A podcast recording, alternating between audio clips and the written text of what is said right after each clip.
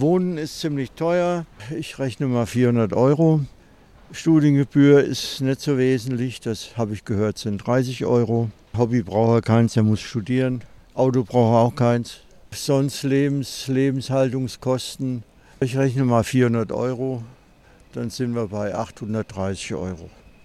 Nachdem wie ich jetzt lebe, ich habe vor mehr als 50 Jahren hier studiert, brauche ich und brauchte man dann ungefähr 1100 Euro, wenn man nicht am Wochenende nach Hause fahren kann und nicht Kleider oder sowas, wie ich als Studentin damals bekommen hat zusätzlich.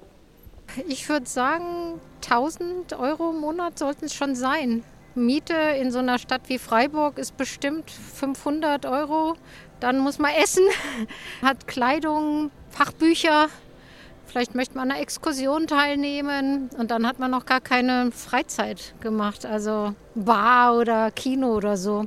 Um die 1000 Euro hätte ich geschätzt.